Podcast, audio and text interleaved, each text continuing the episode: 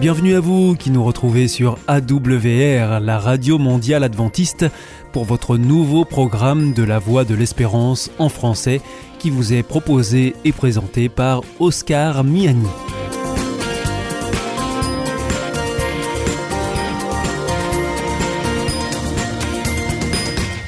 C'est donc parti pour les 30 prochaines minutes ensemble.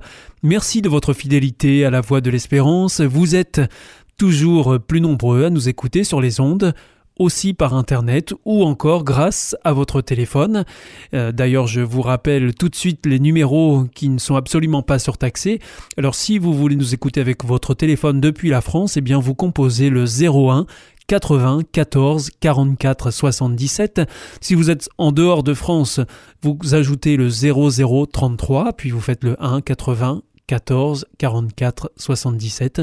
Et puis si vous voulez nous écouter depuis les États-Unis, eh bien vous composez le 1 712 432 9978. Aujourd'hui, nous vous proposons dans notre programme votre rendez-vous santé avec le docteur Jean Lincey. Ensuite, nous retrouverons la chronique Un air de famille.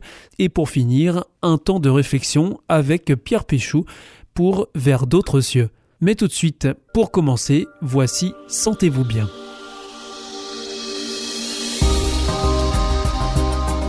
Docteur Jean Lincey, bienvenue au micro de Sentez-vous bien. Merci de nous retrouver une nouvelle fois. Bonjour Oscar. Merci euh, donc de votre fidélité à cette émission aussi. Je rappelle que vous êtes directeur d'une thèse sur les 21 grandes causes du mauvais fonctionnement du cerveau. Et alors parmi euh, ces causes, il y en a une qui est connue euh, de tout le monde, c'est la question de, l'alcool. Nous savons qu'il faut euh, consommer l'alcool avec modération, docteur Jean Lincey. Et euh, cette consommation modérée, elle est due au fait d'éviter de devenir alcoolique. C'est pour cette raison-là qu'il faut modérer sa consommation? Oui, puis surtout, ce qui est bien connu maintenant, c'est les effets de l'alcool sur le cerveau. Parce que vous savez que science nous a apporté la possibilité de voir le cerveau fonctionner de le voir euh, dans sa structure intime. Et on s'est aperçu à cette occasion que l'alcool avait des effets catastrophiques euh, sur le cerveau. Et plus on connaît les rapports de l'alcool avec le cerveau, plus on a tendance à penser euh, qu'il euh, faut la, plus grande modération avec l'alcool et même euh, on pourrait dire qu'il n'y a pas d'inconvénient à pas boire du tout. Et, alors donc si je comprends bien ce que vous dites, modérer sa consommation d'alcool n'est pas juste pour éviter de tomber dans l'alcoolisme, mais c'est aussi pour prendre soin de son cerveau au quotidien? Oui, il me semble, oui. Bah, vu ce qu'on sait, euh, à l'heure actuelle, les normes, euh, c'est 3 euh, unités d'alcool par jour pour un homme et 2 unités d'alcool par jour pour une femme. Mais en réalité, ce que n'ont pas entendu nos contemporains, c'est que c'est pas parce qu'on ne boit pas pendant la semaine qu'on peut euh, boire tout ce qu'on n'a pas bu pendant la semaine. Vous voyez, si il suffit pas, il faudrait pas croire que comme on boit pas pendant la semaine, on peut boire davantage le week-end. Les trois unités d'alcool par jour pour un homme et les deux unités d'alcool par jour pour une femme, c'est-à-dire euh, pour faire simple, trois verres de vin. Trois unités, oui, c'est trois verres en gros.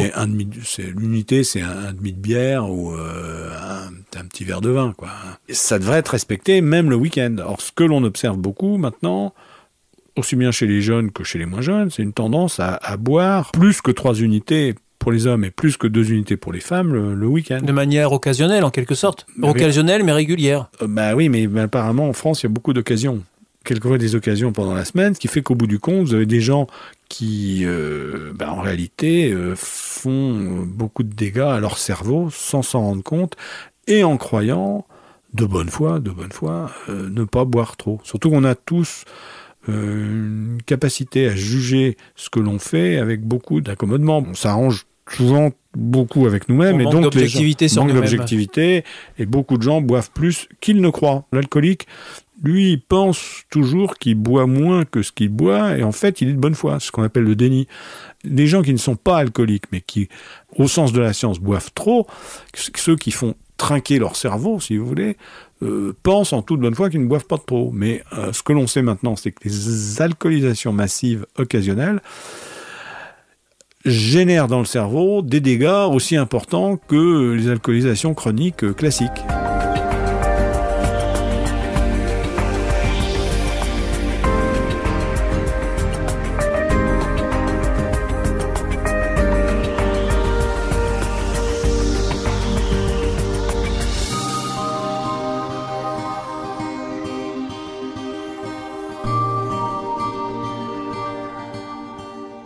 Vous voulez dire qu'en fait, euh, entre quelqu'un qui boit beaucoup tous les jours et quelqu'un qui boit beaucoup une fois par semaine, la frontière est très faible. Voilà, c'est ça. C'est qu'apparemment, euh, les alcoolisations massives de week-end sont catastrophiques pour le cerveau et laissent des séquelles euh, importantes que l'on voit, que l'on voit maintenant en particulier sur la substance blanche, c'est-à-dire les fibres qui relient les différentes parties du cerveau. La substance blanche, si vous voulez, dans une maison, ce serait le, les, câbles électriques qui amènent le courant dans toutes les prises. Donc l'alcool a une action qu'on ne soupçonne pas sur notre cerveau à long terme ou Comment est-ce que ça agit euh, concrètement? Bah, Ça déforme le cerveau, c'est très impressionnant. Hein. En imagerie cérébrale, on voit le cerveau s'atrophier. Euh, il se ratatine. Il s'atrophie euh, de manière ponctuelle ou durable? Ah, C'est les alcooliques chroniques. Il s'atrophie, il se ratatine.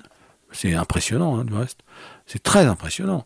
Si le patient se soigne, si on arrive à un sevrage, il faut savoir qu'à l'heure actuelle, les techniques de soins pour les alcooliques ont fait des progrès énormes.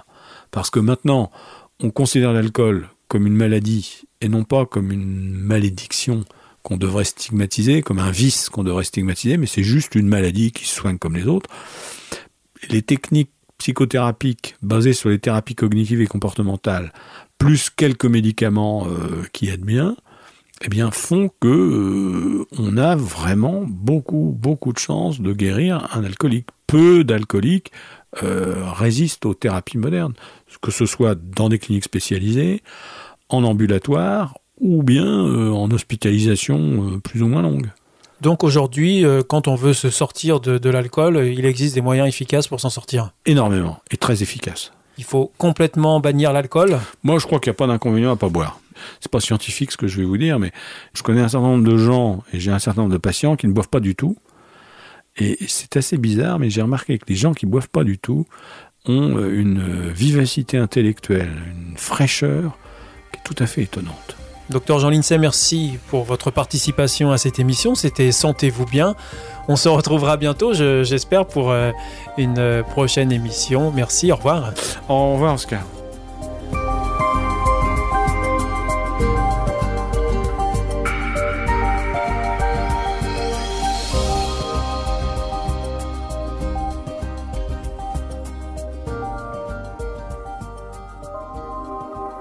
Vous aussi, votre santé vous intéresse? Alors si vous souhaitez en savoir plus, demandez-nous l'ouvrage Santé et bien-être des éditions Vie et Santé. Nous aurons le grand plaisir de vous en adresser un exemplaire gratuitement sur simple demande de votre part à france.awr.org.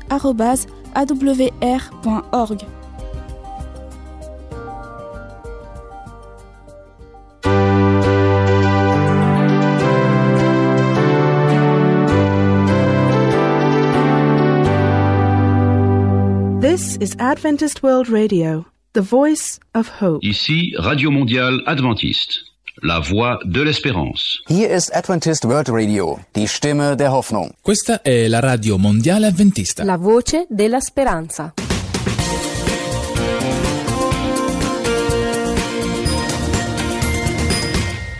Vous êtes toujours à l'écoute de la Radio Mondiale Adventiste et c'est votre émission La Voix de l'Espérance qui vous est présentée par Oscar Miani et toute l'équipe pour vous accompagner jour après jour.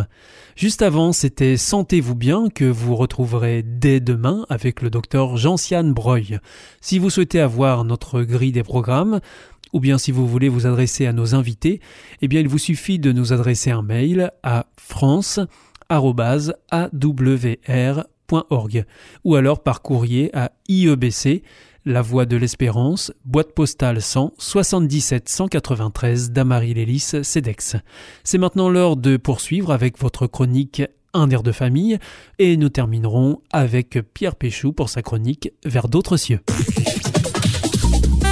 Jean-Pierre Lachise, bienvenue au micro de Un air de famille. Bonjour. Merci de votre présence. C'est toujours un plaisir pour moi. Vous êtes éducateur, pasteur.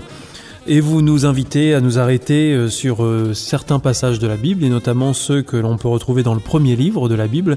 Il s'agit de la Genèse. Et Oui. aujourd'hui, vous... Oui, parce que je, je pense que la Genèse, c'est euh, en fait un ensemble d'histoires de familles qui nous ressemblent.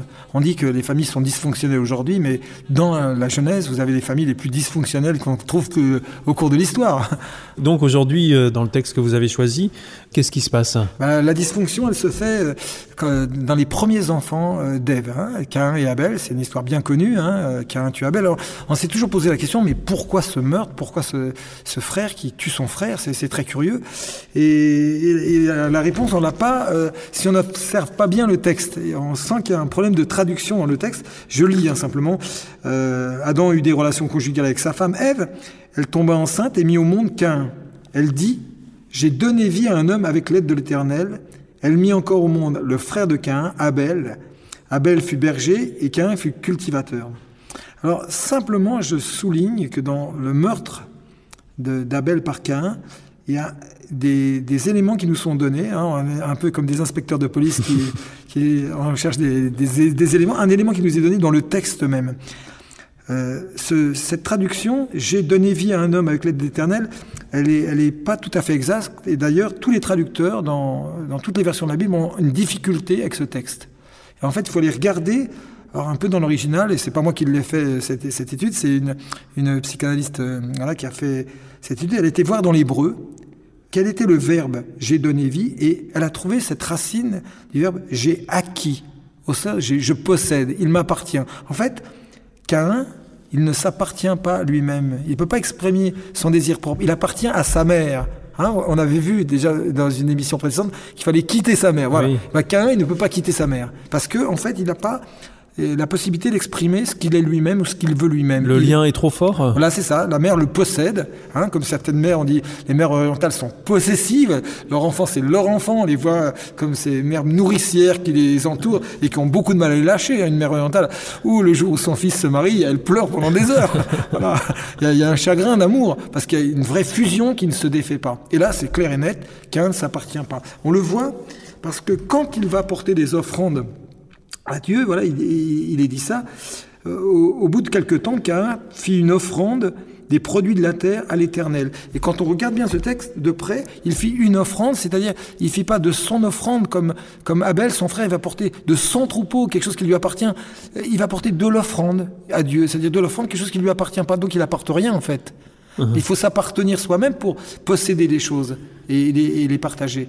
Donc comme il est tellement attaché à sa mère, il n'existe pas pour lui-même, ben rien lui appartient.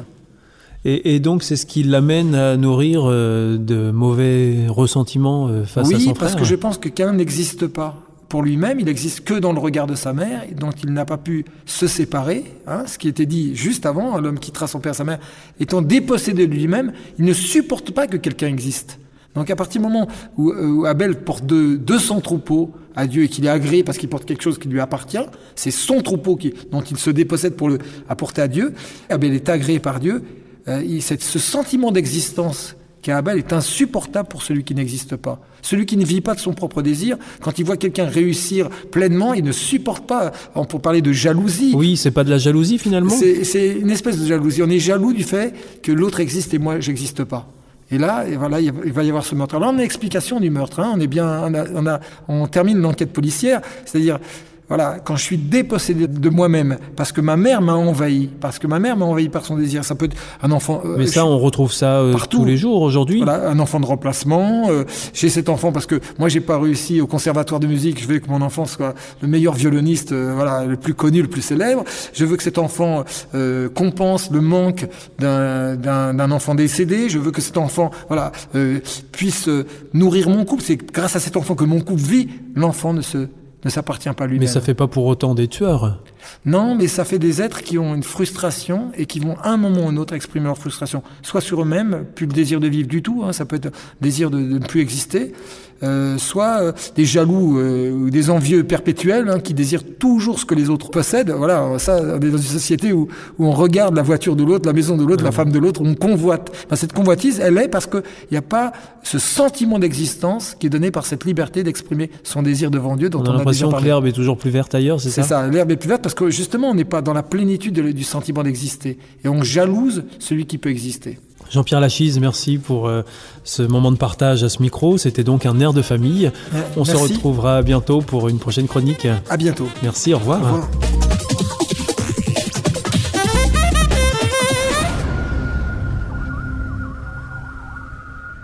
Hier ist Adventist World Radio, die Stimme der Hoffnung. Questa è la radio mondiale avventista. La voce della speranza.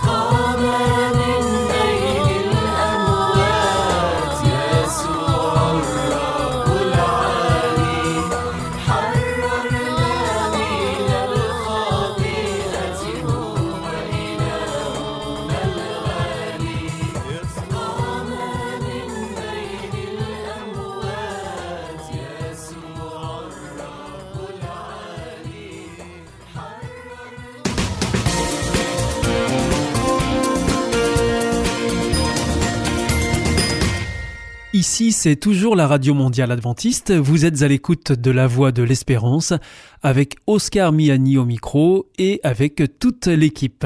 Je vous rappelle que vous pouvez nous écouter sur les ondes, sur Internet aussi, www.awr.org ou encore par téléphone. À présent, c'est Pierre Péchou qui nous rejoint dans le studio pour nous proposer une nouvelle réflexion dans sa chronique Vers d'autres cieux.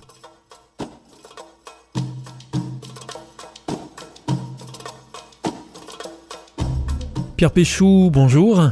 Bonjour Oscar, chers auditeurs, bonjour. Merci de nous retrouver une nouvelle fois au micro de Vers d'autres cieux, une chronique euh, que vous nous proposez régulièrement sur cette antenne. Vous êtes pasteur, conférencier, chroniqueur radio bien évidemment, et vous nous invitez régulièrement à partager une réflexion que vous sélectionnez dans la Bible. Aujourd'hui, vous revenez sur un texte que l'on trouve dans l'évangile de Matthieu au chapitre 27, versets 15 à 24. Donc nous sommes dans le contexte de l'arrestation de Jésus-Christ. Le gouverneur de l'époque, Pilate, se trouve devant la foule et lui propose de relâcher pour la fête de Pâques, comme ça se faisait régulièrement, un prisonnier. Et là, euh, la foule a le choix entre Jésus, Christ et Barabbas. Et alors la foule choisit Barabbas, et de là euh, on retrouve euh, la fameuse scène très connue par tout le monde où le gouverneur Pilate dit je m'en lave les mains, ce qui est une forme de reconnaissance de l'innocence de, de Jésus. Qu'est-ce qui vous interpelle, vous, Pierre Péchou, dans, dans ce passage, dans ce contexte, dans ce texte?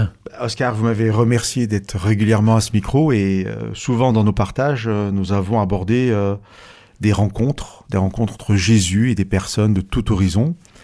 Et heureusement, la plupart du temps, ces rencontres euh, se terminaient par euh, une acceptation par la personne de Jésus-Christ de ce qu'il était, hein, de Dieu. J'aime bien l'expression l'éruption de Dieu dans ma vie. Euh, Un, un Jésus guérisseur, un Jésus euh, qui délivre. Hélas, parfois, euh, et comme aujourd'hui, c'est l'histoire d'une non-rencontre en fait, mais elle va aussi nous interpeller sur notre responsabilité justement face à Jésus. Euh, Non-rencontre entre qui? Entre Jésus et Barabbas? Merci de le préciser, euh, entre Jésus et Pilate. C'est-à-dire que quand on, on lit ce texte, qu'on va pas lire, il est un peu long, mais dans le chapitre 27 de Matthieu, on voit par différentes expressions que Pilate est bien au courant un peu des, manigances qui se trament pour que Jésus soit crucifié. Euh, ce Jésus lui a été amené par le tribunal juif qu'on appelle le Sanhédrin, mais euh, les pouvoirs de ce tribunal juif étaient très limités. Donc, quand les Juifs viennent apporter Jésus à Pilate, ils lui disent voilà, nous on l'a considéré comme coupable, mais c'est toi qui dois décider. Et le texte nous dira euh, que Pilate savait que c'était par envie que les Juifs l'avaient livré. Donc il est bien au courant de l'innocence en fait de Jésus. Je pense qu'il a lui aussi sa police, euh, peut-être sa police secrète, et qu'il était quand même au courant de ce qui se tramait en Judée, puisqu'il en était le gouverneur. Et puis un peu plus loin, le texte euh, nous dit que Pilate demande aux Juifs, mais quel mal a-t-il fait? On ne peut pas lui répondre. Les Juifs sont juste là à dire crucifie-le, crucifie-le. Bien sûr, Pilate est prêt à relâcher Jésus. Vous avez euh, rappelé la, la tradition de relâcher un prisonnier. Et ce n'est pas lui, mais bien la foule qui réclame la mort de Jésus. Dans ce sens-là, Pilate finira par dire Quel mal a-t-il donc fait? Moi, euh, je m'en lave les mains. En fait, il se lave les mains devant la foule, et là, il va dire Je suis innocent du sang de cet homme, c'est votre affaire. Donc il, il fait bien, là, Pilate, de euh, remettre euh, la foule en face de sa responsabilité. Alors je pense que la foule gardera sa responsabilité, ça oui. Mais est-ce que ça dédouane complètement Pilate du choix qu'il a fait? C'est-à-dire que même si euh, le tribunal juif s'est déjà réuni, Pilate est celui qui a toute autorité pour condamner ou pour libérer cet homme. On est quand même encore dans un contexte de justice. Et ce qui m'intéresse ici, quand je parlais d'une non-rencontre, hein, c'est que Pilate, qui a la possibilité de choisir Jésus pour ce qu'il est, en sachant qu'il est innocent, va complètement euh, se désintéresser de l'histoire. Et je pense qu'il avait, euh, il avait la possibilité de choisir le côté de la justice, parce qu'on est quand même dans une forme de tribunal toujours, qu'il a préféré la paix sociale à un engagement personnel. C'est qu'il est bien conscient que refuser la demande de la foule, c'est se risquer à des manifestations populaires, peut-être à une espèce de soulèvement. Et lui, en bon gouverneur, ce qu'il a envie, c'est qu'il y ait une paix sociale. Mais il le fait au détriment de la justice, parce qu'il sait cet homme innocent.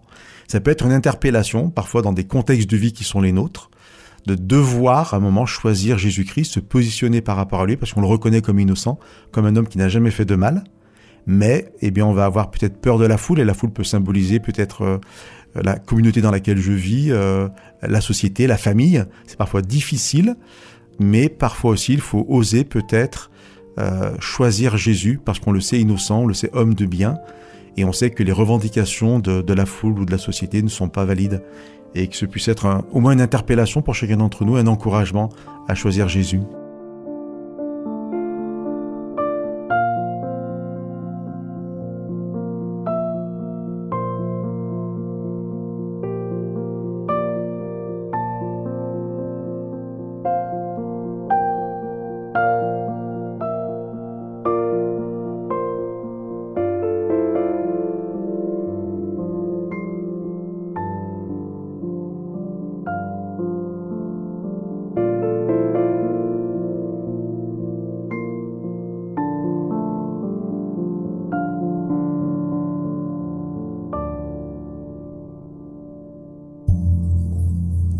L'amour. Est-ce un nouveau film Non, c'est le nouveau cours de l'IEBC. IEBC. Oui, l'Institut de l'étude de la Bible par correspondance. Tu vas sur le site www.iebc.org et tu découvres tous les cours gratuits. Tu as raison. Au nom de l'amour, ça vaut la peine. Ce cours m'a vraiment interpellé. www.iebc.org.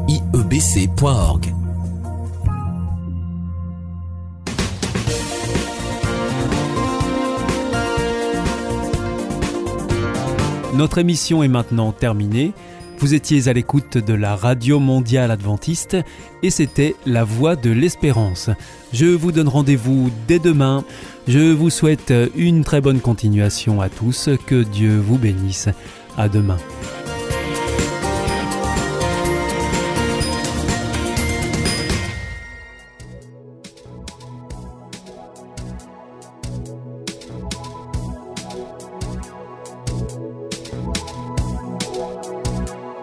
Música